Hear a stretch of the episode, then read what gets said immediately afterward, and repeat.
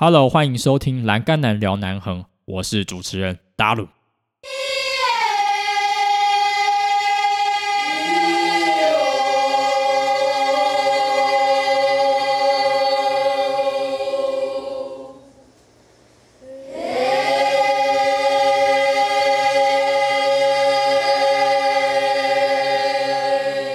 Hello，欢迎你收听今天的节目。这一集的开头呢，我录了大概二十次左右，因为我现在的情绪非常激昂。三十五集的反馈蛮大的哈，里面的主角呢叫做俊俊呢，他听完就是又花了漏漏懂的时间呢，啊，把他的所思所感呢又打在他的现实动态里面，然后他说就是他听完真的是快哭了哦，他看到这一集的封面呢，三十五集的。桌子的封面让他想起池上美好的回忆。那他现在因为疫情呢，只能待在他原本住的地方，也没有办法来池上，所以又更想念啊池上这个地方。那他也很感谢我，就是称赞他里面的文字呢，能够疗化人心。如果说你喜欢电影、影剧评判、内容创作的话，也感受一下他文思泉涌的魅力。那他的 Instagram 呢，叫做 at。M O V I E S E E A J U N，叫做俊俊看书看电影。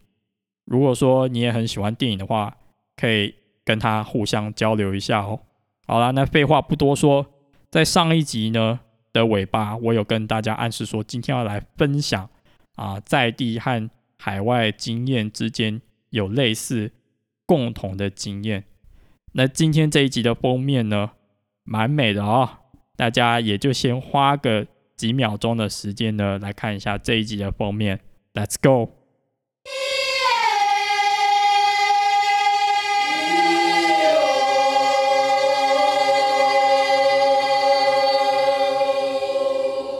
我现在在看这张照片哦，其实里面也是交织了很多情感。那这张照片呢，因为是我在离开美国前搭的倒数第二班飞机。这一天呢是二零一七年的十二月二十七号你看阿拉斯加航空美丽的机翼，异常蓝色，比海还要蓝的蓝色，还有云海，这边大概是属于平流层了。对于一个留学生来说呢，你要从异地离开，回到自己的家乡，在飞机上呢，不只是想要拍着美好的飞机上空的景色，那这一些景色呢，同时也会。让你勾勒出在这边异地打拼的所有啊甘苦谈，比如说你在异地呃留学这一段期间，你完成了什么样不可思议的事情，在这一班飞机上呢，你一定都会开始怀念。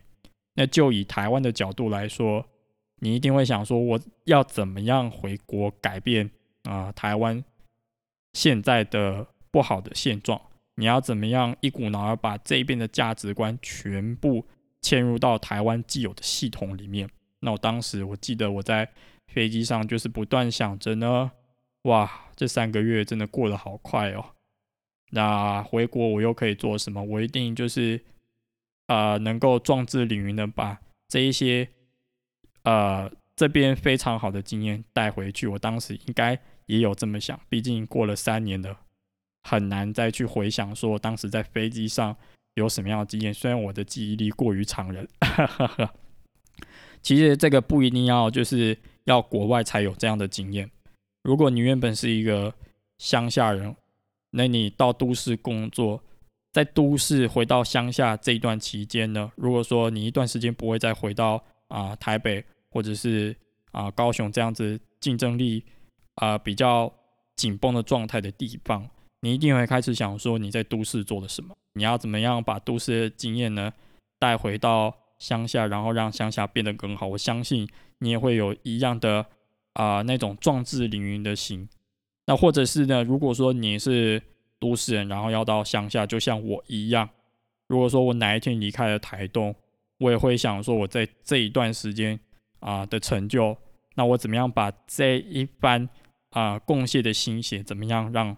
自己这样子的努力延续下去，很多事情的感觉不一定要啊在海外，呃或者是都市才得得到，只要你的时空、你的环境和你接下来要前往，然后要待一段时间的地方有所落差的时候，那这种啊差别呢，就可以有这样子感觉得出来。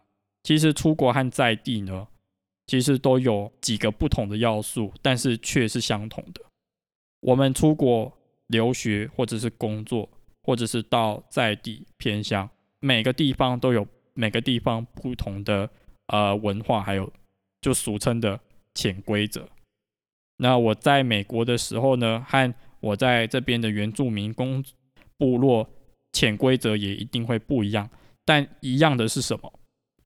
就是要探索不同文化，以及那一颗渴求追寻不同文化的心哦。那我很勇敢的说，我是一个能够就是到不同地方都很渴望去认识当地啊文化的人。我对于就是我一直在节目讲。我对于不同文化，我不敢说我自己有很高的敏感度，但是我那有那一颗呃认识不同文化的热忱的心，致力于就是跳脱现在既有的刻板印象。那本身来说，跳脱刻板印象这件事情很累人，但是必须就是有时候在这种层面，其实在美国的时候，就有很多人都说啊，你就做自己就好了。但是我还是受到这边的影响。做自己要有个限度啊！如果说你是直牙发展的做自己，那倒真的没有什么问题。但是观感的方面，不能像那种就是啊，Giannis and the Combo 好几次在季后赛暴扣完，然后对对手做那种挑衅动作啊，再说我在做自己，这个不行。那这个对我来说可能比较没有办法。就是我们虽然人在国外或者是偏向看似不一样，但是都要认识。当地的人文、当地的生态，还有当地的潜规则。那其实出国和在地呢，没有人可以帮你，必须要学会，嗯，培养一颗独立的心，你的心脏够大，不然你就会第一天就说娃娃哭着找妈妈，真的就是真的说妈妈你在哪里？我刚到美国的时候，其实也人生地不熟，我还记得我刚下波特兰机场的时候呢。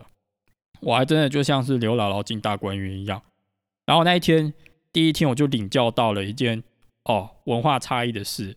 其实要真的在美国才知道一件事哦。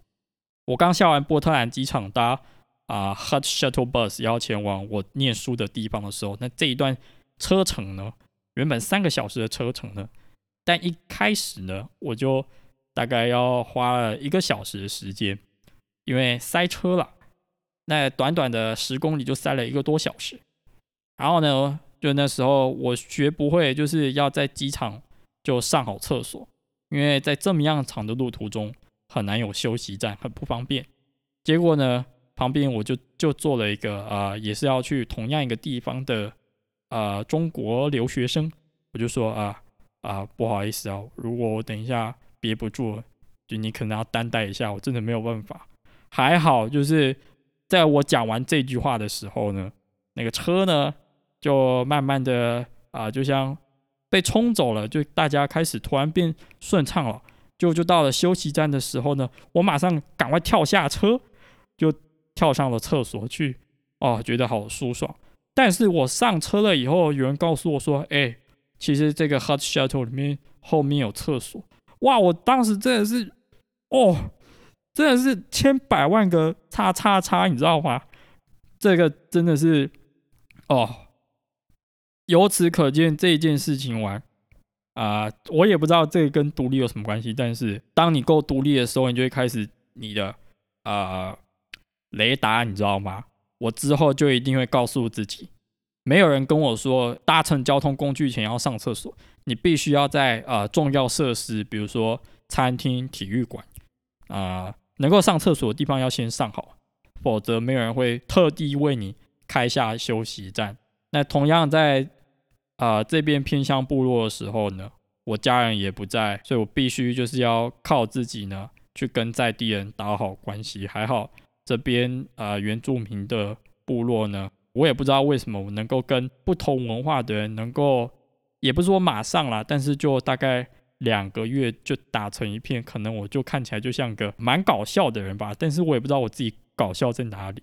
我常常之前在美国认识的苏格兰朋友就会说，You always crack me up，就是常常把我搞到很好笑，我就有这种莫名的喜感吧。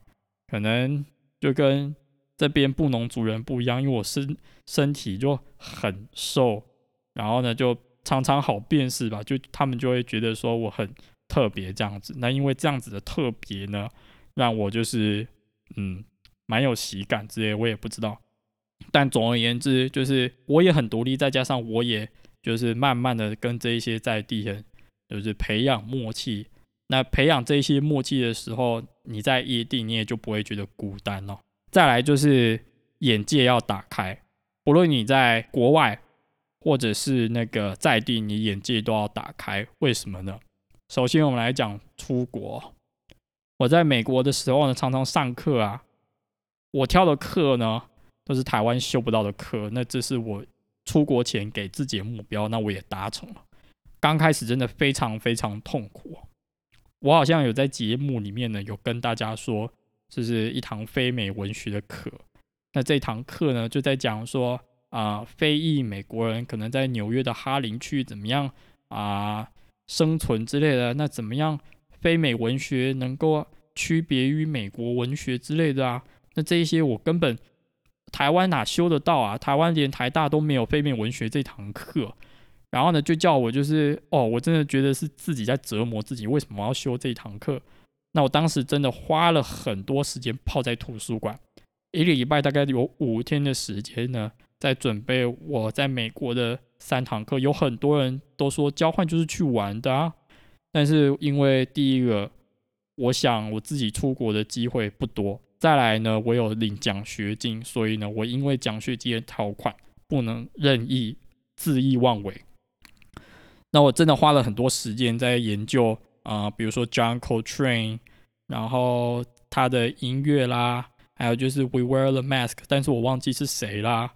我想有很多人可能念完非美文学都还给老师，但是我还是有记得一些，像这种眼镜要打开，还有就是那些呃文化的背景知识啊。或者是比如说，就连看电视也是一种学习。比如说呢，最近啊，NBA 篮球赛非常非常的火红哦。如果说有机会之后疫情之后能够跟美国人相遇的话，我就说有引用那个 NBA 主播 Kevin Harlan 的 Checking Checking Checking Burger。那这一些道地的文化的啊内涵的知识也是需要，就是。不管是杂学也好，有系统性学习也好，就是眼界真的要打开。那像还有一个就是更典型的，叫做 manifest destiny。manifest destiny 就是在讲说，哎，那其实这件事情在还没有发生以前，我们就知道会有什么样的结果。那这个是就是原住民啊，美洲原住民的典故。美洲原住民呢？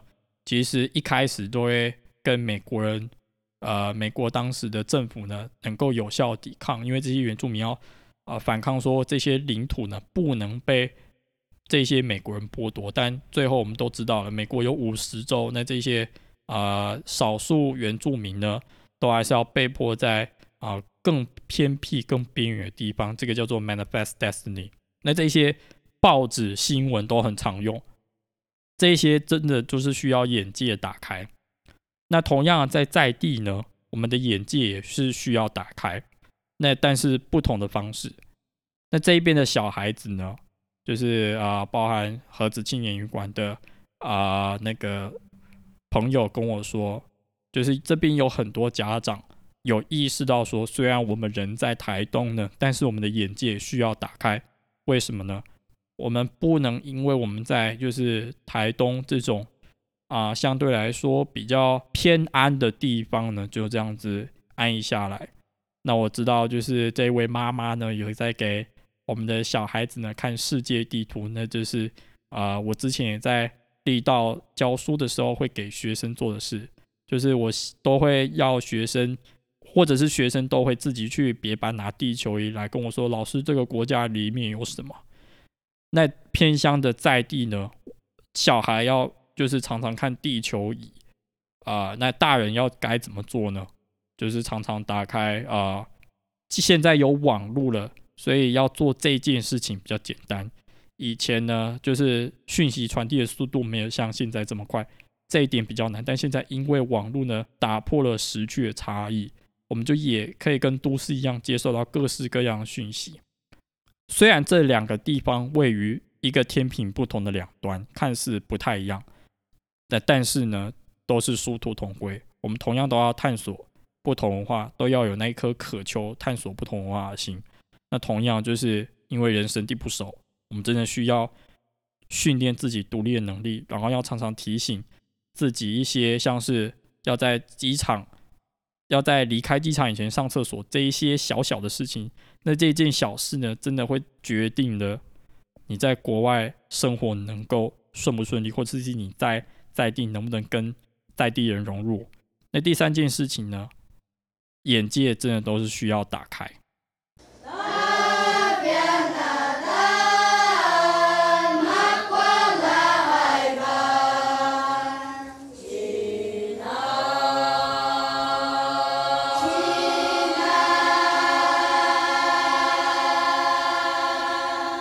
如果我等一下讲话有一种快要哦。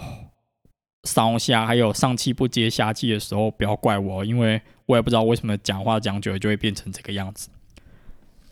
的确哦，回国的两年呐，我过得蛮挣扎，就会有一种理想我和现实我在中间拉扯。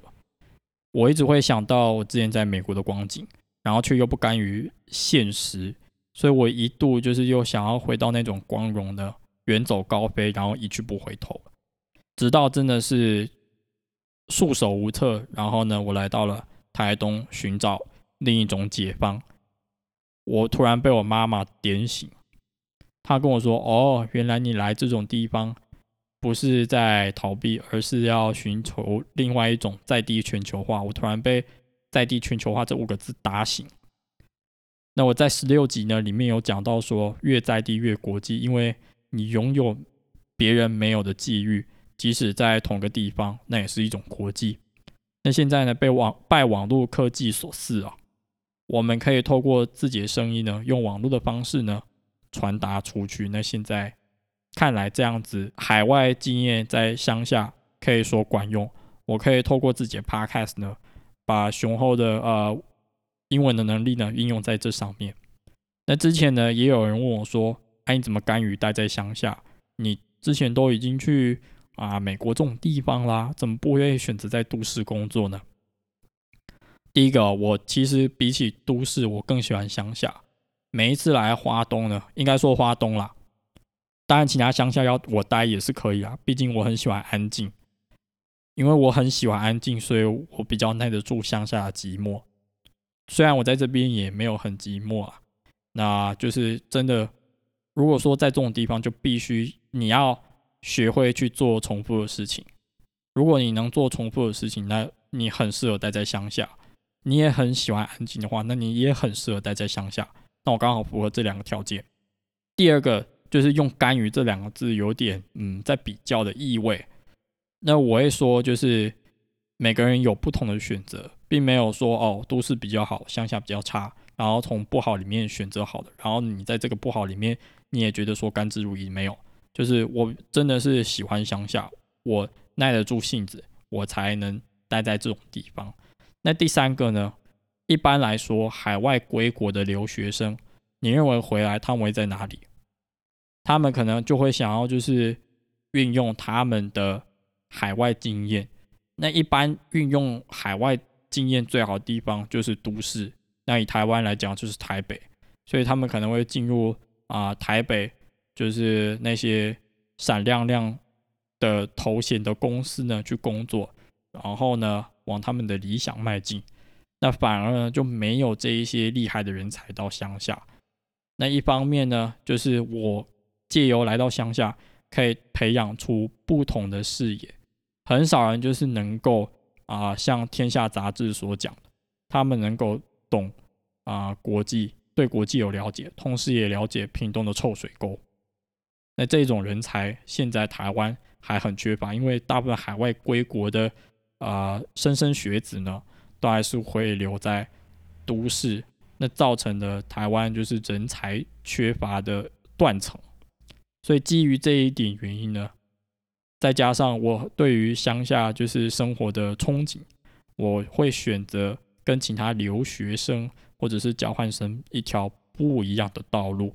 那最后，之前在一场活动，有人问我说：“为什么我给人看起来有一种超脱世俗、四平八稳的感觉？”我想，这就是人生的历练的总和。那一方面呢，我觉得说，在二十九集里面讲的啊，跟那位粉丝小帮手所聊到的高中的啊，所训练出来的独立思考能力，我能够站在更宏观。的角度去看大家在讨论的事情，因为大家在讨论来讨论去的时候，就会陷入一个死胡同。那第二个呢，就是我的自己的金钱观哦，我会把金钱呢当做一个啊过程，而不是一个目标。那如果懂的人就知道我在讲什么。如果说呢，你一味为了钱，然后去啊去达标一件事情，那会非常的累。不如把钱当成犒赏自己的机制，你所有做的决定会宽广的多。那第三件事情呢，就是第六集我讲的，我都已经面对过落实，然后在山上关一天了。我已经承受过那种真的是突然的未知，这种高张力的未知了之后，我觉得就是有很少事情能够阻挠得了我。我不敢说，我每一次遇到未知的时候都会四平八稳、处之泰然，但是我会学着以不变应万变，然后顺水推舟这样子下去。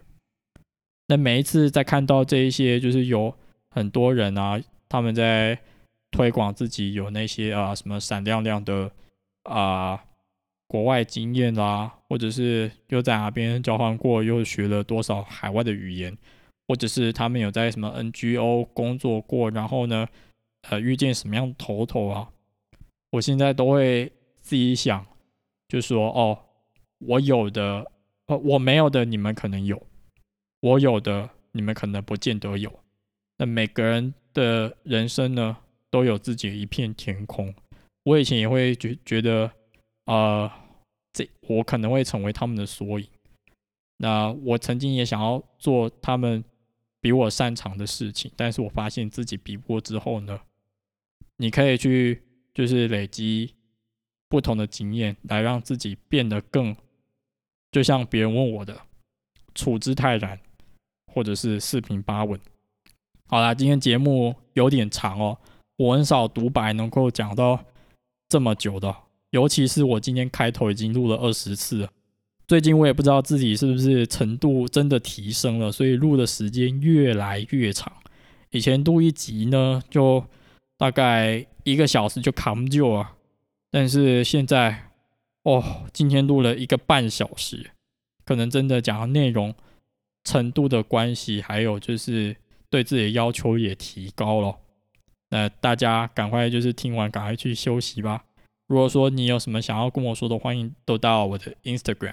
或者是寄 voicemail 给我，那 voicemail 的连接呢就在 Instagram 的主页，或者是寄信给我，那这些资讯呢都在节目简介栏当中。其他的内容呢，我们下集见，拜拜，See you on air。